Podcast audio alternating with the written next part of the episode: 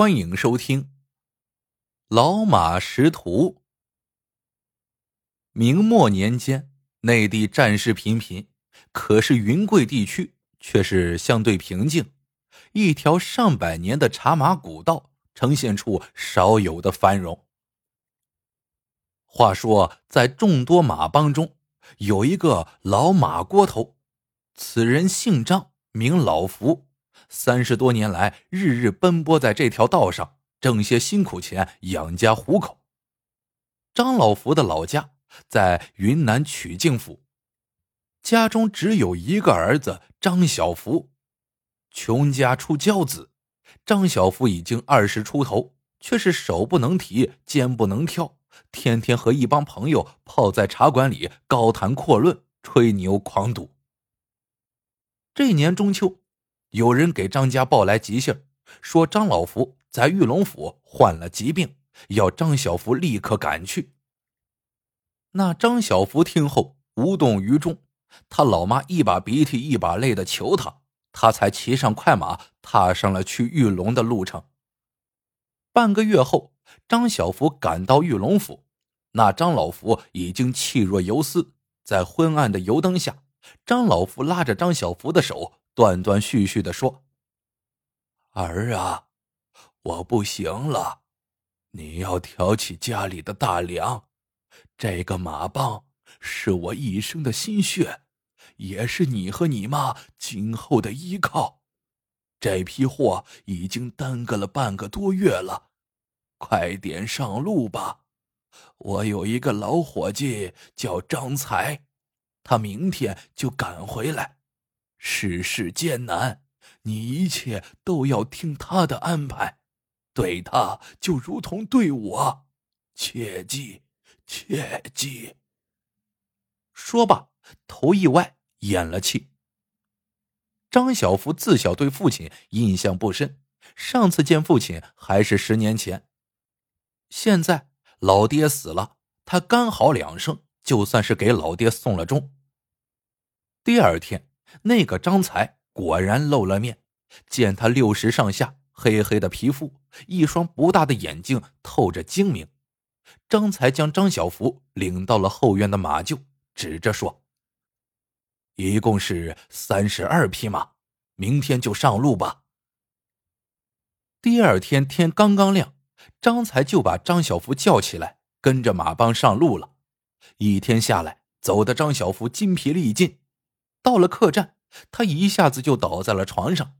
张才叫他喂马，张小福说：“我太累了，明天再说吧。”张才说：“牲口都有灵性，你不对他好，怎么能指望他给你挣钱呢？”说着，硬是把张小福拖起来。到了马厩，张才让张小福铡草，张小福铡着铡着就睡着了。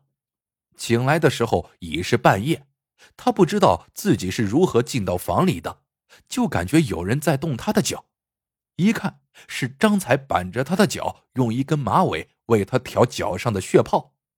张小福心底泛起一丝感激之情。张才看他醒了，就说道：“多走些路，练出来就好了。用马尾穿血泡，好得快，不会化脓。”第三天傍晚，到了一个叫红花岗的地方。张小福喝了点酒，刚要躺下，就见门帘一挑，钻进个四十左右的男人。那人左右打量了一下，笑着说：“这位爷是马锅头吧？”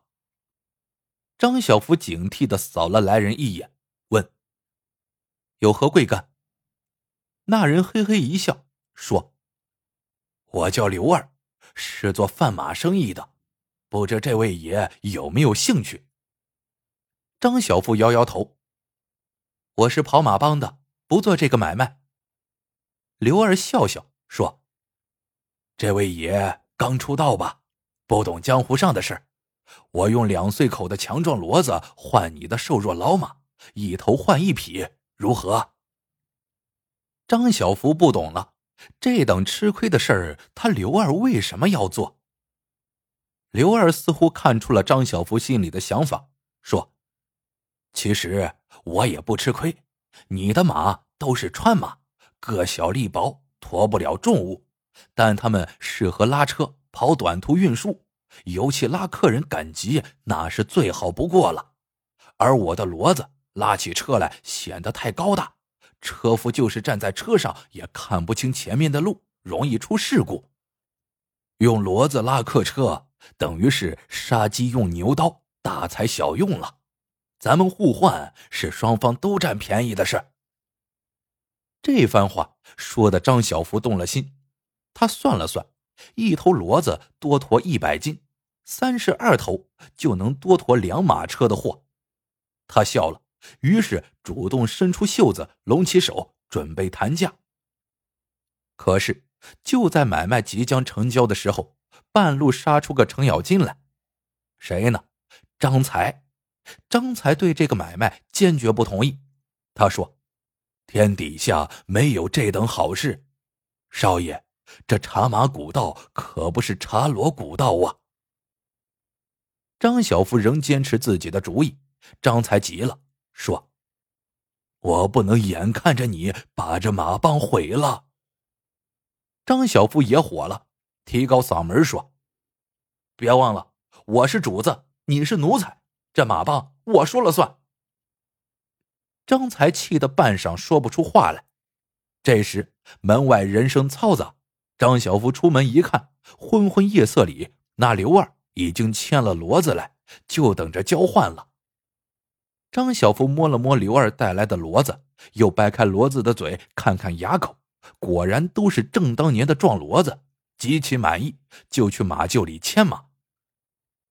张才哭着喊着不让牵马，可刘二指挥着手下人一一将马匹拉了出去，最后只剩下一匹老马。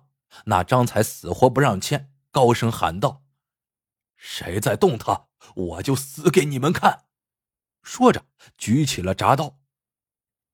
刘二看看，也就只剩下这一匹马了。冷笑一声说：“哼，就便宜你了。”那一夜，张才滴水未进。第二天上路的时候，所有货物只用一多半的骡子就装好了，空下的骡子张小福就当了坐骑。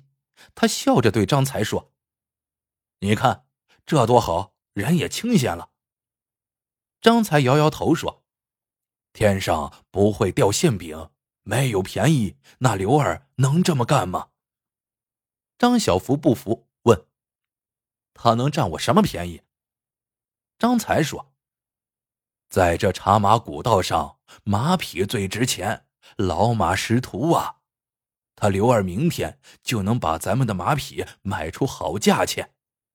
骡子虽然力大，可在关键时刻指望不上啊。”张小福不以为然，在骡子背上乐悠悠的哼起了小曲儿。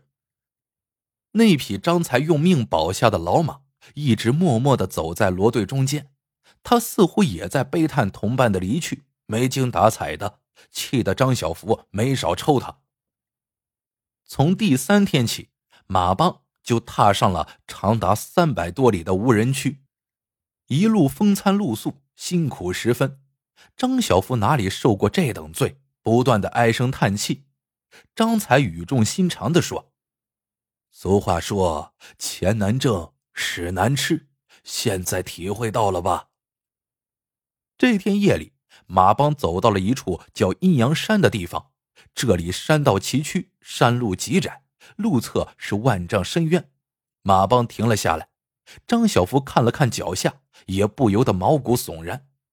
张才叹了一口气，说：“这些骡子胆小，不敢走了。”张小福问：“那还有其他的路吗？”张才摇摇头：“只此一条。”那怎么办？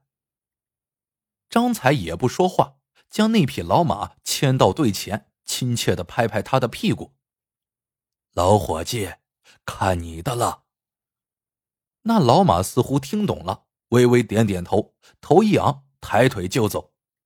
有他打头，后面的骡子胆儿似乎也壮了些，一头头硬着头皮跟着。张才感慨的对张小福说：“看到了吧，马有夜眼，马有马胆，马是帅才，马是将才，再瘦弱的马也比骡子强。那刘二为什么要交换咱们的马？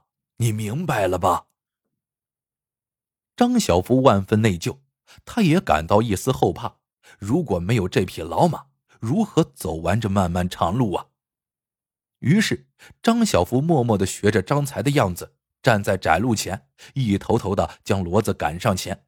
张才说：“你去前边照应吧，我断后。”张小福听话的跟着一头骡子，心惊胆战的走过了这段险路。可是，就在最后一头骡子即将走过这段路时，意想不到的事情发生了。那头骡子也许是往两边看了一眼，看到山下的险景，他猛然一惊，抬起后蹄一蹬，张才没有防备，一下被他踢中，掉下了山路。张小福急得高声大喊。可是只有山谷回音。他慌忙将马和骡子拴好，一步步的摸下山洞，终于找到了已经奄奄一息的张才。张才苍白的脸上挤出笑容，断断续续的说：“孩子，以后只有你一人独撑了。本想能带你几年，不料只有短短的十天，这……”也是天命吧。说着，他强撑着从贴身的口袋里掏出一个玉佩，交给你娘。张小福看着玉佩十分眼熟，问道：“这不是我娘的吗？”张才笑笑说：“我和你娘一人一个，合成就是一对。”张小福大惑不解。那你，张才苦笑说：“傻儿子，我是你爹张老福啊。”原来张老福眼看儿子虚度年华，万般无奈之下，想出了个笨办法，先将张小福招到马帮来，然后让人冒充自己演了一场临终托付的戏，再亲自手把手带着张小福。让他体察生活的艰辛，成长为一个真正的汉子。张小福听得泪水连连，他抱着张老福哭喊：“爹，爹，是儿子害了你呀！”